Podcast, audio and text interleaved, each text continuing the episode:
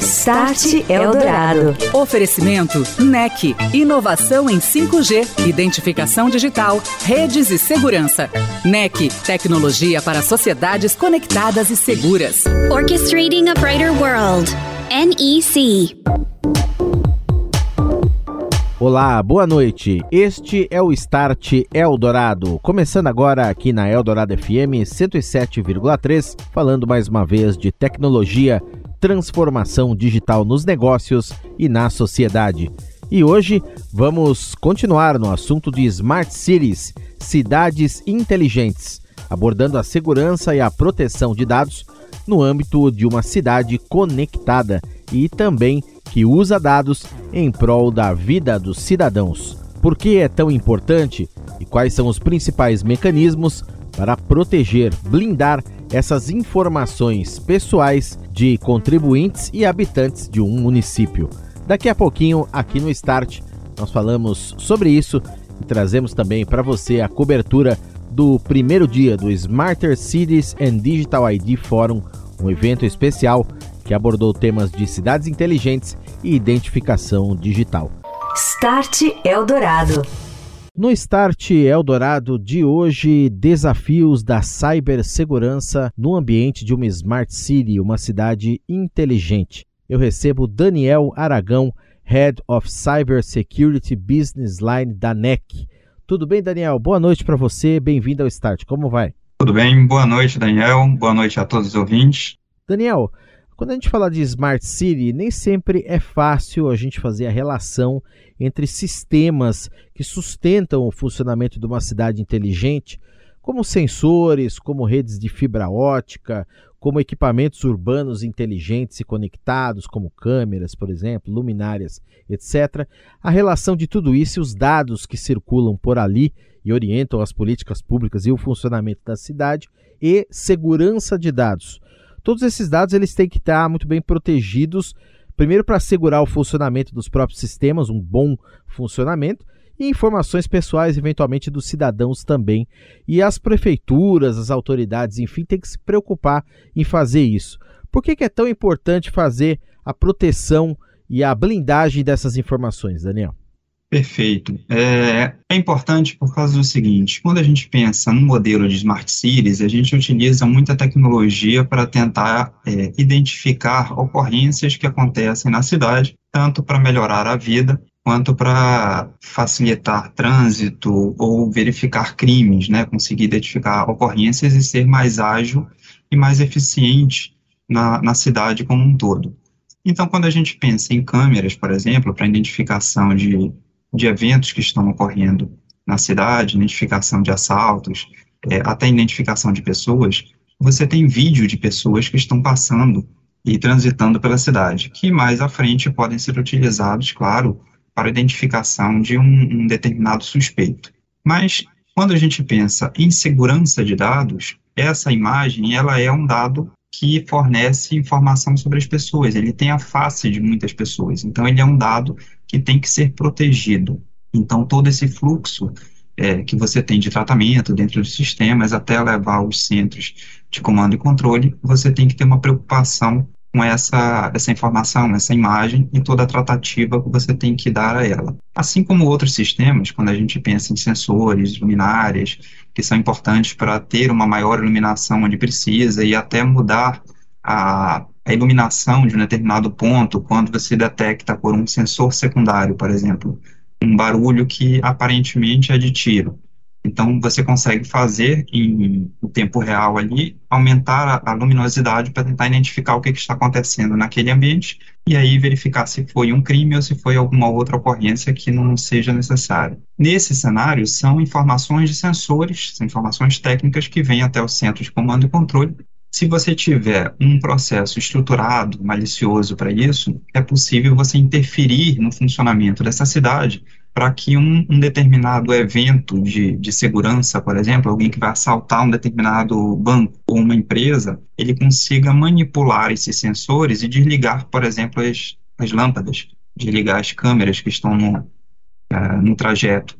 E com isso vai dificultar mais à frente que a polícia consiga investigar o que realmente aconteceu. qual é a maior dificuldade ou as maiores dificuldades ou desafios, vamos colocar assim, que as cidades acabam enfrentando para pensar juntamente as duas políticas, cidade inteligente e segurança? Existem é, diversos fatores que influenciam nisso, né? Ah, o primeiro deles é a quantidade de sensores e fornecimento deles, ou, ou a origem deles. Então, nós não temos sensores em uma cidade, ou normalmente não, não temos sensores em uma cidade, que são todos uh, de uma mesma marca, um mesmo modelo, uh, com as mesmas capacidades de segurança e trafegando sobre redes sempre uh, privadas. Então, em muitos casos, nós temos equipamentos diferentes, com capacidades de segurança diferentes, e que trafegam por redes, algumas seguras, algumas inseguras. Então, essa diversidade que você tem, tanto quanto sensores e redes que trafegam, você tem que ter preocupações adicionais, né? Para saber de onde vem, como vem, que tipo de proteção você consegue aplicar para um determinado sensor ou outro, até pela capacidade dele. Bem como a, as próprias redes que eles trafegam esses dados, se são redes seguras ou se você precisa colocar algum tipo de, de camada adicional de segurança até para o tráfego de dados. E uma vez que todas, todas essas informações chegam até o, o centro de comando e controle, é importante também verificar uh, as proteções uh, dos sistemas que recebem isso, para evitar que algum atacante simule um, determinada, um determinado evento ou situação, uh, como se fosse um sensor que não seja real, então, para que ele receba e identifique só os eventos que são reais, né, dos sensores que estão corretos, e os eventos, quando forem guardados, armazenados, processados, eles têm que seguir todo um fluxo, né, é, desde políticas para saber como você vai guardar, o formato, quanto tempo, as proteções que tem que ter, os sistemas de segurança que você tem que colocar ali para poder proteger esses sistemas, e caso aconteça alguma coisa de evento de segurança, você tem a capacidade de identificar isso o mais rápido possível e dar algum tipo de tratamento é, de segurança da, da informação para ter a resposta àquele incidente de segurança, né? E aí evitar que você tenha um impacto efetivo na, na cidade. Muitas cidades do Brasil já buscam, é, e a gente tem ótimos exemplos aí de, de municípios que têm os seus centros de comando e controle integrados. Na semana passada nós conversamos aqui no Start, por exemplo, com o Alexandre Cardeman, lá do, do Rio, do Core Rio, que é um bom exemplo. Tem outras cidades também que já têm essas iniciativas. E eu queria te perguntar o seguinte, Daniel, à luz de tudo isso que já está em andamento aqui no Brasil, em funcionamento, Smart Cities, esses sistemas todos, as cidades elas estão, se mostram, pelo que você observa, atentas a essa questão da segurança, preocupadas com essa proteção dos dados, proteção dos sistemas, como você colocou aí, ou ainda falta um pouco é, de, vamos dizer, um trabalho mais sério ou mais intenso nesse sentido? Pode ser que à primeira vista, como a gente disse, há uma dificuldade meio natural de vincular a Smart City com a produção de dados. Você coloca um sistema lá para funcionar e não se preocupa tanto com os dados. Qual que é o panorama brasileiro aí, é, mais geral em relação a esse assunto? Sim, o que eu observo uh, sobre essas empresas e entidades que fazem a contratação de smart cities é que normalmente você tem contratações separadas até, né? Então, uma coisa é você fazer a contratação com empresas que possuem esse tipo de sistema de, de smart cities e a, a parte de segurança ou já é feita uh, pela própria empresa, os requisitos que eles já tinham, eles aplicam sobre isso, ou eles fazem uma contratação secundária para fazer essa proteção. Mas, de uma forma geral, as empresas sim se preocupam uh, com essa tratativa e segurança das informações, só que normalmente, como eu disse, em contratos separados ou até em fazendo a segurança por conta própria. Agora, um ponto importante, né, quando a gente fala em segurança, não existe segurança 100% né, para qualquer coisa que se, que se fale nesse, nesse ambiente. Então, é, não é algo que você consiga fazer uma, uma ação única e consiga garantir 100% da segurança e dizer, a partir de agora não preciso mais me preocupar com segurança.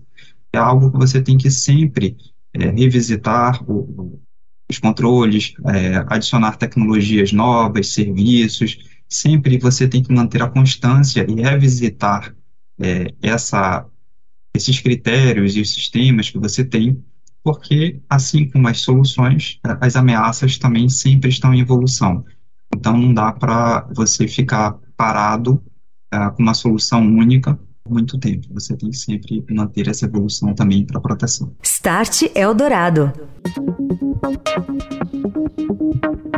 Estou de volta. Este é o Start Eldorado aqui na Eldorado FM e agora falamos a respeito do evento Smarter Cities and Digital ID, uma série de painéis e debates que reuniu especialistas em Smart Cities, cidades inteligentes, e também especialistas e autoridades que trabalham com o tema da identificação e segurança digitais.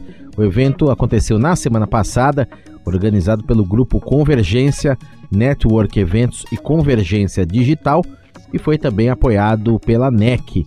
No primeiro dia do evento, com foco em cidades inteligentes, se debateram os desafios e a inovação no uso da tecnologia para a proteção dos cidadãos. Neste painel, Cristiano Sampaio, coordenador geral de pesquisa e inovação do Ministério da Justiça do Brasil, falou sobre a experiência de 2014, a criação de 12 centros integrados de comando e controle em todo o país, em grandes cidades, que trouxeram uma visão conjunta do trabalho das autoridades municipais, possibilitando que ele fosse feito de maneira colaborativa, com troca de dados e assim muito mais inteligência. Vamos ouvir. De modo que em 2014 tivemos 12 centros de segurança atuando de maneira integrada em todo o Brasil para promover a segurança da Copa do Mundo FIFA 2014. E o desafio é grande, porque você parte primeiro de uma mudança de cultura, é, quando você não fomenta a integração das forças de segurança. O dia a dia faz com que cada uma trabalhe de maneira autônoma independente, muitas vezes com retrabalho, mas quando você começa a trazer o conceito da tecnologia, as pessoas começam a enxergar ah, as vantagens de você ter um centro com consciência situacional, com tecnologia à disposição. Quando as pessoas vivem essa experiência, eles veem o quanto a tecnologia pode ser efetiva para a segurança pública. Então, a partir daquela experiência, quando a gente conseguiu implementar, eu acho que a gente viu ali e a disponibilidade de tecnologia e trazer as pessoas, as instituições, as corporações para um trabalho integrado, eu acho que foi realmente um, um grande avanço, marco para a segurança pública no Brasil. Cristiano Sampaio, que é ex-secretário de Segurança Pública do Distrito Federal, contou também a respeito da importância da integração dos dados, experiência que ele colocou em prática durante sua gestão. De acordo com ele, a troca de informações e a integração de sistemas evitando que cada instituição tenha meios próprios e trate os dados de uma forma, contribui decisivamente para o aumento da eficiência de uma cidade inteligente. Cada instituição dessa tem normalmente uma linha tecnológica própria, tem o seu sistema de atendimento e despacho próprio, tem o seu sistema de controle de ocorrência, de atendimento. Então, você começar a mudar o conceito para uma tecnologia integrada é algo que realmente gasta um esforço muito grande. Mas, de novo, é, quando a gente conseguiu centralizar ali, por exemplo, é, tanto o serviço de atendimento do SAMU, serviço médico de urgência, quanto o serviço do Corpo de Bombeiros, que faz o atendimento pré-hospitalar, deixamos de ter, muitas vezes, as pessoas ligando para 192 e 193 acionando duas vezes os recursos, passamos a ter um atendimento integrado. Então, a gente consegue ter avanço tecnológico muito importante. Quando a gente começou a monitorar e ter o despacho direto para o tablet da viatura da Polícia Militar, a gente conseguiu ter um avanço muito grande. Quando conseguimos usar a tecnologia para ampliar a área do vídeo monitoramento, no Distrito Federal, nossa consciência situacional aumentou bastante. Em um segundo painel sobre cidades inteligentes, o tema bastante interessante foi o da gestão de luminárias, com a eficiência energética, trazendo também impacto social e economia de energia. Um dos casos apresentados por Carlos Linheiros, diretor de obras municipais, foi do município que ele representa, La Reina, no Chile. Ele ressaltou na sua participação a importância do uso da tecnologia na gestão da energia e da substituição de lâmpadas mais antigas pela tecnologia LED, fatores que permitiram que a cidade passasse a economizar 30% nos gastos públicos. Os sistemas antigos, de acordo com ele, da cidade, La Reina, Chile, eram muito arcaicos. Agora, com investimentos em energia, a cidade conseguiu também atingir, além da economia, um nível muito maior na satisfação dos cidadãos. A parceira na implementação dessa tecnologia foi a NEC, o que permitiu ao município chileno ter uma gestão mais inteligente dos postes de iluminação presentes na cidade. A cidade, por exemplo, passou a conseguir mapear e identificar ruas que estejam com problemas na luminosidade. Isso foi muito importante para que fosse possível atingir um nível de economia bastante alto e também muito importante na geração de dados para alimentar políticas públicas sobre segurança. Outros painéis que foram levados ao ar no evento Smarter Cities and Digital ID Forum falaram ainda sobre monitoramento e controle eletrônico aplicados à gestão da mobilidade em áreas urbanas, com comparecimento de municípios como Buenos Aires e Córdoba, na Argentina, Lima, no Peru e Atacama, no Chile.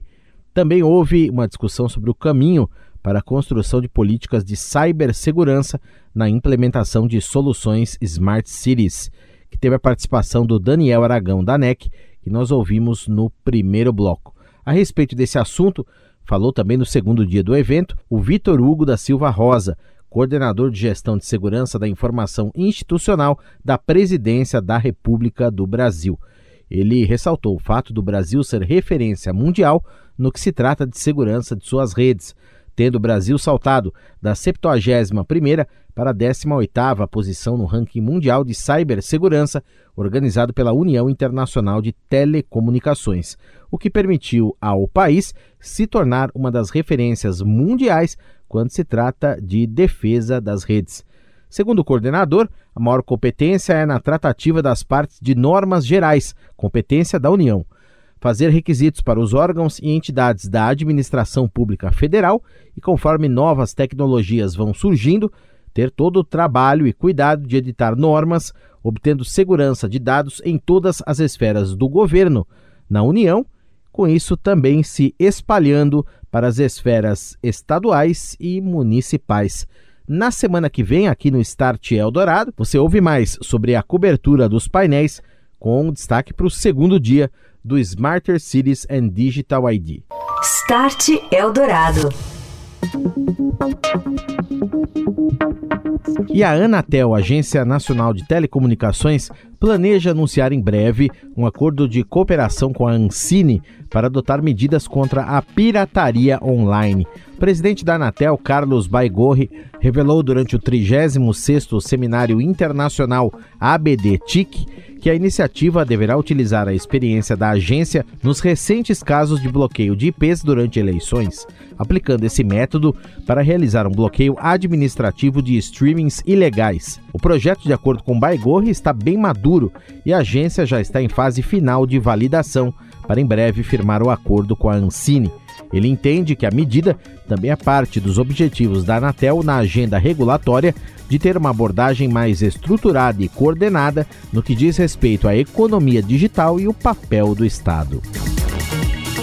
A massificação do 5G no Brasil deve exigir novos modelos de infraestrutura em adição às tradicionais torres em telecom.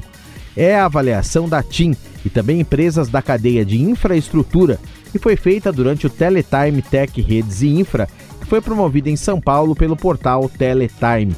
De acordo com o diretor de engenharia de rede da TIM, Marco de Constanzo, por enquanto a operadora está na fase de aproveitamento da base existente, próxima de 100 mil torres, mas a preocupação já é com a segunda etapa do 5G, quando o tráfego de fato aumentar e o serviço for alavancado com a difusão do uso. De acordo com ele, patamares como 30 a 40% dos usuários em 5G ou 60% do tráfego da indústria migrando para esta tecnologia marcariam a chamada segunda etapa, exemplo do que aconteceu em mercados como a Coreia do Sul. Serão necessárias, de acordo com o Marco de Constanzo da TIM, entre 5 a 10 vezes mais torres do que as existentes para o 4G. Você ouviu Start Eldorado. Oferecimento NEC. Inovação em 5G, identificação digital, redes e segurança. NEC. Tecnologia para sociedades conectadas e seguras. Orchestrating a Brighter World. NEC.